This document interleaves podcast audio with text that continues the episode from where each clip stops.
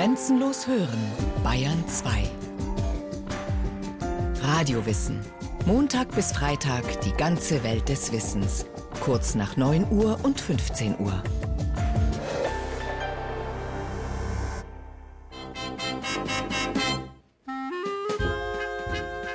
also ich persönlich glaubte als Kind ja immer, dass der F. Scott Fitzgerald aussieht wie Robert Redford und dann auch in langen weißen Hosen immer gerade vom Tennisplatz kommt.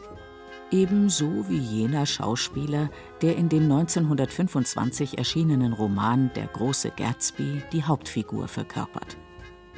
Michaela Karl, die Biografin des amerikanischen Autors F. Scott Fitzgerald, hat herausgefunden, dass einige von Fitzgeralds Protagonisten ganz und gar ihm selbst entsprechen, nicht aber Jay Gatsby. Gatsby hat ganz viele Charakterzüge und Ansichten und Emotionen, die auch ein Spiegelbild von Fitzgeralds eigener Seele sind. Aber die Figur setzt sich aus verschiedenen Personen zusammen, die Fitzgerald eben so gebündelt hat und sie ist nicht eins zu eins wie tatsächlich die anderen Figuren F. Scott Fitzgerald. Jay Gatsby, der sein Leben dem Glamour und Statussymbolen verschrieben hat, vereint Eigenschaften und Charakterzüge mehrerer tatsächlich existierender Menschen. Die Figur des schillernden Millionärs geht auf einen kriminellen Waffenschieber zurück, von dem Fitzgerald in der Zeitung gelesen hatte und auf Menschen, die er auf Partys beobachten konnte. In einem Brief an seine Frau Zelda beschrieb Fitzgerald einmal, wie er eine Figur und ihre Geschichte entwarf. Es bedeutet, hunderte von vereinzelten Eindrücken und Vorfällen so zu verflechten, dass dann daraus der Stoff für eine ganze Persönlichkeit wird. Ich bin Gatsby, sagte er plötzlich. Was? rief ich aus. Oh, bitte verzeihen Sie. Ich dachte, Sie wüssten es, alter Knabe. Ich fürchte, ich bin kein sonderlich guter Gastgeber. Er lächelte verständnisvoll. Weit mehr als verständnisvoll. Es war ein Lächeln jener seltenen Art, die einem für alle Zeiten Beruhigung verspricht. Ein Lächeln, wie es einem vielleicht vier oder fünfmal im Leben begegnet. Es blickte, so schien es zumindest, der gesamten äußeren Welt einen Moment lang entgegen und dann konzentrierte es sich auf dich mit unwiderstehlicher, wohlwollender Voreingenommenheit. Es verstand dich gerade so weit, wie du verstanden werden wolltest, glaubte an dich, wie du selbst an dich glauben würdest und versicherte dir, es habe von dir genau den Eindruck, den du im besten Fall zu vermitteln hofftest. An exakt diesem Punkt erlosch es. Jede Woche veranstaltet Jay Gatsby ein rauschendes Fest auf Long Island, wo er lebt. Er hofft, dass sich die Partys endlich so weit herumsprechen, dass auch seine Jugendliebe Daisy, die auf der gegenüberliegenden Seite der Bucht lebt und längst mit dem Millionär Tom Buchanan verheiratet ist, einmal unter seinen Gästen auftaucht. Das Fest ein Liebesbeweis? Ich sehe das nicht als ein Liebesroman. Es ist eine Konsumkritik, eine Materialismuskritik, eine Kritik am American Way of Life. Und der Gatsby, ja, Natürlich ist er liebesfähig, aber genau wie Zelda und Scott eben auch, war er nicht zu dieser ja, was man im klassischen Sinne eben eine selbstlose Liebe, eine hingebende Liebe, sowas ist es nicht. Zudem waren Zelda und Scott nicht fähig und zudem sind auch Scotts Figuren nicht fähig und auch der Gatsby war das nicht. Diese Liebe zu Daisy hatte natürlich auch etwas mit Status zu tun. Sie hatte auch etwas zu tun mit diesem Konkurrenzkampf mit Tom Buchanan. Übrigens, Sätze, die von Fitzgeralds Ehefrau Zelda stammen, legt der Autor auch seiner Figur Daisy in den Mund, etwa wenn sie ihrer Tochter wünscht Hoffentlich wird sie ein dummes Ding. Das ist das Beste, was einem Mädchen auf dieser Welt passieren kann, ein hübsches, dummes Ding zu werden. Trotz all ihrer Flatterhaftigkeit, Jay Gatsby hofft auf ein Aufflackern Daisys einstiger Verliebtheit. Diese romantische Liebe, die Gatsby da empfindet, die empfindet er auch für das Geld. Also alle Figuren bei Fitzgerald empfinden diese romantische Liebe nicht nur für Personen, sondern sehr stark auch fürs Geld. Ja? In diesem Buch gibt es ja diesen berühmten Satz, ihre Stimme klingt nach Geld, wenn er über Daisy spricht. Und eigentlich ist die große Liebe die Liebe zum Geld und nicht zu Personen. Der mittlerweile fünfmal verfilmte Roman ist eine ziemlich detailgenaue historische Nahaufnahme der Roaring Twenties, jener Zeit nach dem Ersten Weltkrieg bis zur Großen Depression 1929. Die amerikanische Gesellschaft war auf der Suche nach neuen Helden, die jetzt nicht mehr Größen aus Militär oder Politik verkörperten, sondern in der Welt der Kultur, der Kunst, der Literatur zu finden waren. Schriftsteller wie Scott Fitzgerald, Theaterkritikerinnen wie Dorothy Parker und Schauspieler wie Robert Benchley, die sich regelmäßig zum Dinner des legendären Round Table im Algonquin Hotel trafen, sie wurden die gefeierten Persönlichkeiten eines neuen, glamourösen Amerika. Weil alle, die mit Politik und Militär zu tun hatten, was man ja früher als das heldenhafte Begriff, die hatten nach dem Ersten Weltkrieg einfach abgewirtschaftet. Sogar in den USA das ist ja die einzige Nation, die tatsächlich gestärkt aus dem Ersten Weltkrieg hervorging. Alle anderen lagen da nieder, auch die, die gewonnen hatten. Die USA aber, die haben nach dem Ersten Weltkrieg diese bis dahin betriebene isolationistische Politik aufgegeben und sind zur Supermacht geworden. Und trotzdem wollten die Leute dort auch neue Helden. Es war nämlich so, dass die jungen Leute, also die Generation der Fitzgerald angehörte, das war natürlich diese Kriegsgeneration. Die war nach Europa gegangen, hatte wirklich voll Begeisterung für die Freiheit gekämpft und gegen ein altes, überkommenes Europa und hatte dann erlebt, wie auf dem Schlachtfeld alle ihre Ideale untergegangen sind. Sie sind zu Hause zurückgekehrt, waren völlig desillusioniert und absolut unpolitisch. Und sie haben zu Hause alle moralischen Skrupel über Bord geworfen und haben sich fortan einzig dem Vergnügen gewidmet. Der Krieg hatte praktisch hedonistische Zyniker mit einem ganz unstillbaren Lebenshunger geboren. Und diese 20er-Jahre-Generation, das war eben diese Generation der Hedonisten, anything goes, ein Leben, als würde es kein Morgen geben. Als würde es kein Morgen geben. Genauso leben auch Zelda und Scott. Er hatte die junge Frau als 18-jährige Highschool-Absolventin 1918 auf einem Ball in ihrer Heimatstadt Montgomery in Alabama kennengelernt. Bereits in den ersten Monaten nach ihrer Begegnung schreiben sich die beiden intensive Briefe, vor allem Zelda an Scott. Kommst du am 20.? Oder willst du lieber bis Anfang Juni warten, bis ich zur Graduiertenfeier der Georgia Tech gehe und auf deiner Rückreise bis Atlanta mit dir fahren kann? Die Familie droht im Juli nach Asheville aufzubrechen. Wäre es nicht nett, wenn du dann ein bisschen Erholung brauchen und ein, zwei Wochen in den Bergen mit mir verbringen würdest? Ich habe so oft versucht, mir eine neue Weise auszudenken, um es zu sagen. Und es ist immer noch, liebe dich, liebe dich, liebe dich, mein Liebster. Ihre persönlichen Roaring Twenties begannen spätestens 1920 mit der Veröffentlichung von Scotts erstem Roman Diesseits vom Paradies. Die Tatsache, dass die erste Auflage innerhalb weniger Tage ausverkauft war, versetzte Scott in einen Erfolgsrausch, der das Leben der beiden ungemein beschleunigte. Endlich hatte der 23-Jährige das nötige finanzielle Polster, das die anspruchsvolle Südstaatenschönheit von einer Ehe überzeugte. Mehrmals hatte er ihr bereits einen Antrag gemacht. Endlich, am 3. April 1920, eine Woche nach Veröffentlichung des Romans, heiraten die beiden in der St. Patrick's Cathedral in New York. Eine ziemlich unkonventionelle Hochzeit, ohne Brauteltern und Festessen. Die beiden verschwinden gleich nach der Trauung, schließlich gibt es irgendwo Wichtigeres Partys, Dinner, Einladungen. Spontaneität und Unberechenbarkeit begleiteten das Lebensgefühl. Auch kurzfristige wochenlange Reisen gehörten dazu, wie jener Ausflug mit einer Rostlaube in das mehr als tausend Meilen entfernte Montgomery, den Fitzgerald in seiner Erzählung Die Straße der Pfirsiche festhielt. Kürzlich habe ich festgestellt, dass ich dazu neige, große Landkarten zu kaufen und über ihnen zu brüten, in Tankstellen nach dem Zustand der Straßen zu fragen. Manchmal, kurz vor dem Schlafengehen, leuchten mir in meinen Träumen ferne Mekkas entgegen und ich erzähle Zelda von weißen Boulevards, die zwischen grünen Feldern auf ein verzaubertes Land des Sonnenuntergangs zulaufen.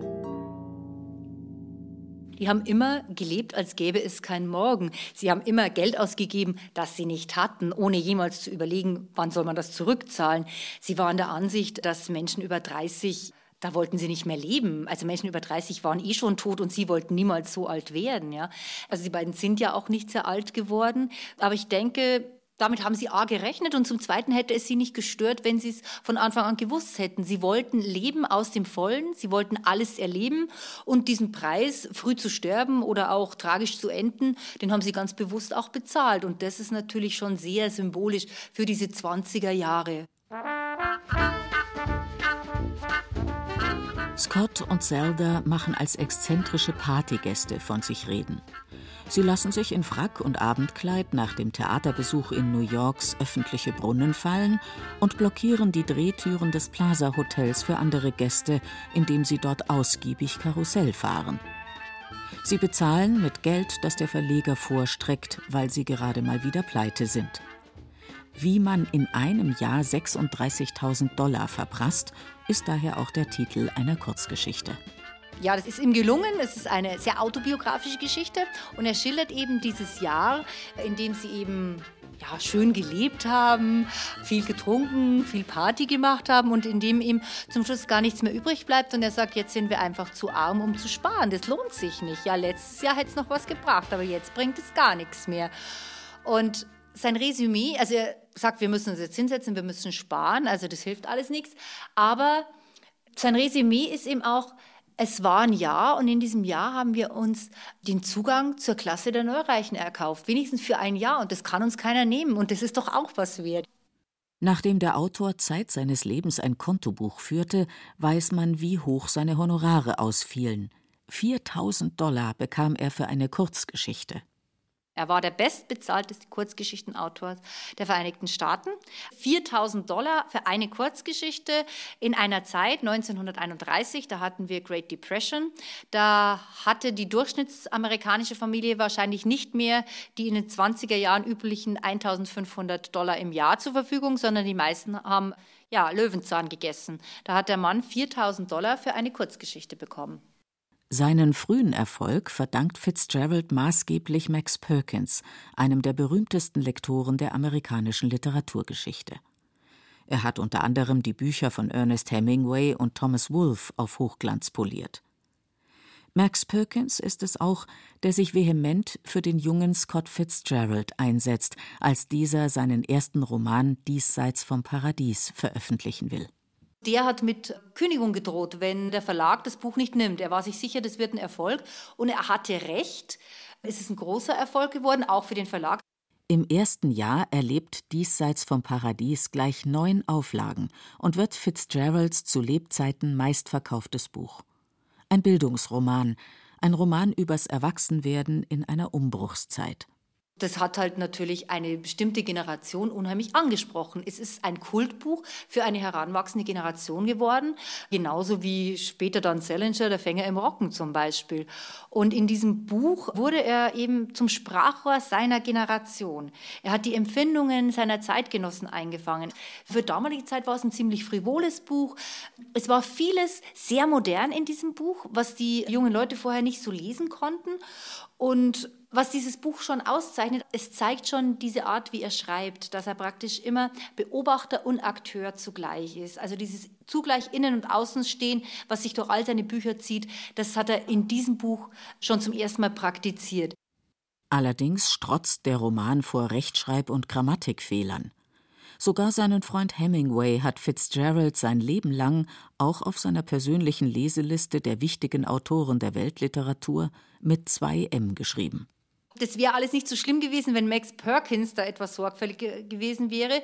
Der hat darauf auch nicht besonders viel Wert gelegt, hat aber sich strikt verboten, dass die Manuskripte seiner Autoren nochmal von einem Korrektor gegengelesen werden. Und so haben diese Bücher, also alle Fitzgerald-Bücher in der Erstausgabe vor Rechtschreibfehlern und Grammatik- und Orthographiefehlern nur so gewimmelt. Und es war so, dass der Kritiker, der Literaturkritiker der New York Tribune der hat zu jedem Buch von Fitzgerald öffentlich dann eine Fehlerliste in der Zeitung abgedruckt. Was Fitzgeralds Erfolg keineswegs schmälerte. Übrigens, auch Zelda verfügte über schriftstellerisches Talent. Ihr Mann hatte das früh erkannt und sich aus ihren Briefen und Tagebüchern bedient. Er zitiert sie einfach, ohne das eigens zu erwähnen. Damit nicht genug. Zum Teil veröffentlichen die beiden ihre Kurzgeschichten in Magazinen und Zeitungen unter beider Namen. Denn das brachte einfach mehr Honorar in die ständig knappe Haushaltskasse. Man sieht es ja, dass die Zeitschriften für seine Geschichten 4000 Dollar bezahlt haben und für ihre Geschichten halt mal 300, mal 400 Dollar. Die beiden haben das schon miteinander besprochen und Zelda liebt es Gott und sie liebte das Schreiben, aber noch viel mehr liebte sie das schöne Leben. Sie hat ihm ja auch ganz am Anfang mal geschrieben, Scott, ich finde dich ganz toll und ich würde wahnsinnig gern mit dir leben, aber so ein kleinliches Leben, irgendwie in so einer engen Bude und kein Geld, das würde dazu führen, dass ich unglücklich werde und dann würde ich alt und hässlich und dann würdest du mich nicht mehr lieben und es werde ganz tragisch enden. Also er wusste schon, dass Geld schon ein wichtiger Schlüssel zu Zeldas Herz ist. Und ich denke, das war schon auch eine gemeinsame Entscheidung, die Geschichten eben dann auch unter seinem Namen rauszugeben, was nicht heißt, dass sie glücklich war, als sie das dann gelesen hat. Sie war dann natürlich doch enttäuscht. Es war ja ihre Geschichte und dass er das Lob dafür eingeheimst hat, das war natürlich nicht schön. Ja. Es hat ihr auch nicht gefallen. Kein Wunder, dass sich zwischen Zelda und Scott ein zunehmender Konkurrenzkampf entspinnt. Dieser gipfelt darin, dass Zelda 1932 ihren ersten Roman entwirft, dessen Hauptfigur Amory Blaine heißt. Genauso hatte Scott den Protagonisten in Diesseits vom Paradies, seinem ersten Roman, genannt. Dieser Amory Blaine ähnelt Scott in wesentlichen Charakterzügen. Daher riskiert Zelda wohl bewusst eine Provokation, indem sie ihren Amory Blaine als eine Parodie auf Scotts Figur und damit auf ihren Ehemann zeichnet. Außerdem verarbeitet sie intime Details aus ihrer Ehe und Scotts Leben als Schriftsteller. Damit nicht genug. Offensichtlich strebt sie nun eine eigenständige Karriere als Schriftstellerin an und bietet ihr Manuskript ausgerechnet Scotts Verlag an. Als ihr Ehemann erfährt, dass seinem Lektor Max Perkins Zeldas Skript vorliegt, telegrafiert er ihm sichtlich beunruhigt. Der ganze Mittelteil muss radikal überarbeitet werden. Stopp. Titel und Name von Amory Blaine geändert. Stopp. Komme Donnerstag nach Baltimore zur Besprechung mit Zelda. Werden sofort über neuen Titel und Namensänderungen entscheiden. Überarbeitung dürfte zwei Wochen dauern. Zu diesem Zeitpunkt befindet sich Zelda in einer psychiatrischen Klinik. Nachdem sie auch noch hart an einer Karriere als Balletttänzerin gearbeitet hatte, hatte sie einen Zusammenbruch erlitten. An Scott sind die Ausschweifungen ihrer gemeinsamen Jahre auch nicht spurlos vorübergegangen. Er ist mittlerweile vom Alkohol abhängig. Scott besteht darauf, dass ein großer Teil des Romans gestrichen wird und setzt sich mit Zeldas Ärztin in Verbindung. Zelda lässt sich auf einen Kompromiss ein, der ihr immerhin die Veröffentlichung des Romans unter dem Titel Ein Walzer für mich ermöglicht. Im April 1932 schreibt sie Scott Liebster, natürlich beuge ich mich gern allen deinen Wünschen in Bezug auf das Buch und überhaupt alles.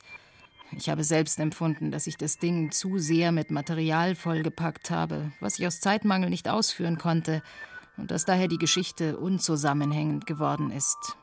Soll ich Max Perkins telegrafieren, es zurückzuschicken? Allerdings möchte ich, dass dir absolut klar ist, dass meine Überarbeitung auf einer rein ästhetischen Grundlage ausgeführt wird – dass das andere Material, das ich wählen werde, nichtsdestotrotz legitimer Stoff ist, den anzusammeln ich mich gefühlsmäßig ganz schön verausgabt habe. Gleichzeitig schreibt er sehr liebevolle und fürsorgliche Briefe an Zelda. Obwohl die Privatsanatorien Unsummen seiner Honorare verschlingen, zum Teil die Hälfte seines Jahreseinkommens, bittet er Zelda, dort zu bleiben und sich nicht in einer wesentlich günstigeren privaten Pension einzumieten, um eine offene Therapie zu beginnen, wie sie es vorschlägt. Zwei extreme Menschen, die sowohl gegeneinander als auch miteinander ihre Extreme leben. Die beiden haben nie einen Menschen gefunden, der sie so verstanden hat einfach dieses Exzentrische, dieses Egozentrische, dieses Wahnsinnige in allem, ja. Dieses immer zu viel wollen, zu viel geben, zu viel nehmen. Die haben einander in jeder Hinsicht absolut verstanden. Die waren unheimlich grausam auch gegeneinander, ja. Das muss man schon sagen. Die haben sich auch Dinge nicht nur verbal an den Kopf geworfen, sondern die haben auch Dinge gemacht, die den anderen bewusst verletzten. Und trotzdem hat einer den anderen immer hundertprozentig verstanden. Also die konnten voreinander, glaube ich, nichts verbergen. Sie haben einander auch gebraucht. Also es gab keinen Menschen, der sich so auf die beiden eingelassen hätte. Es war schon eine große Liebe, es war eine wahnsinnige Liebe. Es waren zwei Wahnsinnige. Also da bin ich mir ganz sicher, die waren mit normalen Maßstäben nicht zu greifen, die beiden. Zwei in allen Farben schillernde Menschen. Als Schriftsteller gelingt Fitzgerald genau das, schillernde, widersprüchliche, lebenshungrige Charaktere zu zeichnen. Er ist lesenswert, weil man einfach als Leser keine wahrhaftigere, tiefergehende und schönere Möglichkeit finden wird, sich über die Roaring Twenties und das vorherrschende Lebensgefühl der damaligen Zeit zu informieren. Also erstmal ist er ein unheimlich toller Chronist. Aber was wirklich das Herausragende ist, finde ich, er ist ein ganz, ganz großartiger Schriftsteller gewesen und er hatte eine so wunderschöne Sprache. Also wenn Sie einen Text von Fitzgerald aufschlagen, dann werden Sie auf jeder Buchseite mindestens einen Satz finden, der so schön ist, dass man ihn sich fürs Leben merken müsste einfach. Mein Lieblingssatz ist der Schlusssatz aus dem großen Gatsby, der ja auch auf Fitzgeralds, also Selon Scotts Grab steht. Und der lautet, so regen wir denn die Ruder, stemmen uns gegen den Strom und treiben doch stetig zurück dem Vergangenen zu.